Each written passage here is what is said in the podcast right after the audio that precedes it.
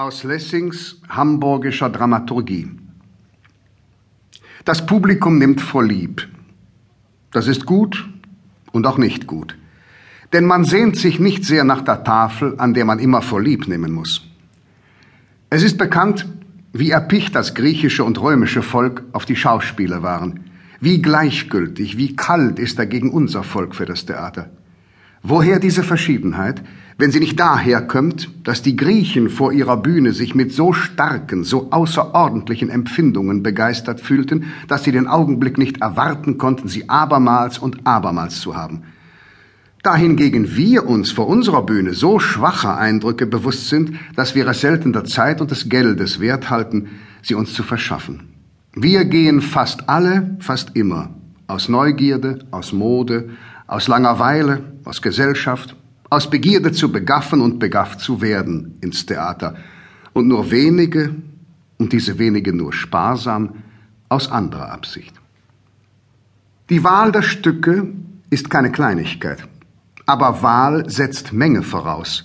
Und wenn nicht immer Meisterstücke aufgeführt werden sollten, so sieht man wohl, woran die Schuld liegt.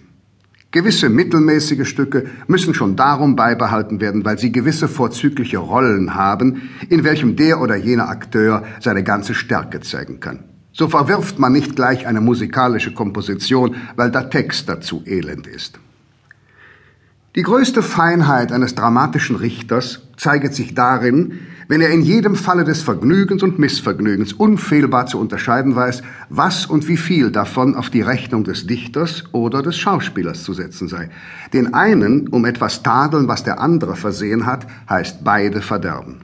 Jenem wird der Mut benommen und dieser wird sicher gemacht. Besonders darf es der Schauspieler verlangen, dass man hierin die größte Strenge und Unparteilichkeit beobachtet. Die Rechtfertigung des Dichters kann jederzeit angetreten werden. Sein Werk bleibt da und kann uns immer wieder vor die Augen gelegt werden. Aber die Kunst des Schauspielers ist in ihren Werken transitorisch. Sein Gutes und Schlimmes rauschet gleich schnell vorbei, und nicht selten ist die heutige Laune des Zuschauers mehr Ursache als er selbst, warum das eine oder das andere einen lebhafteren Eindruck auf jenen gemacht hat. Voltaires Merope fand den außerordentlichsten Beifall und das Parterre erzeigte dem Dichter eine Ehre, von der man noch zur Zeit kein Exempel gehabt hatte. Das Parterre ward begierig, den Mann von Angesicht zu kennen, den es so sehr bewundert hatte.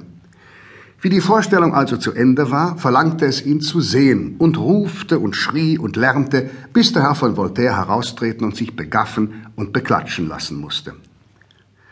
Ich weiß nicht, welches von beiden mich hier mehr befremdet hätte, ob die kindische Neugierde des Publikums oder die eitle Selbstgefälligkeit des Dichters.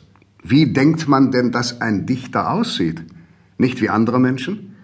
Und wie schwach muss der Eindruck sein, den das Werk gemacht hat, wenn man in eben dem Augenblicke auf nichts begieriger ist, als die Figur des Meisters dagegen zu halten?